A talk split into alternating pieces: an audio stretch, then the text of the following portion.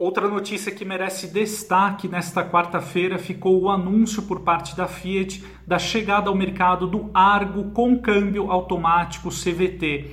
O, a transmissão em questão vai trabalhar em conjunto com o motor 1.3 Firefly, como ocorre na gama Pulse, esse propulsor aí que entrega até 107 cavalos com etanol.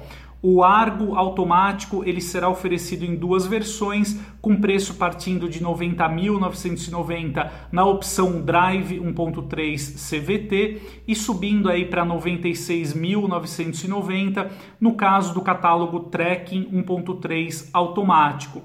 Então, uma novidade bem importante para tornar aí o hatch compacto da Fiat mais competitivo.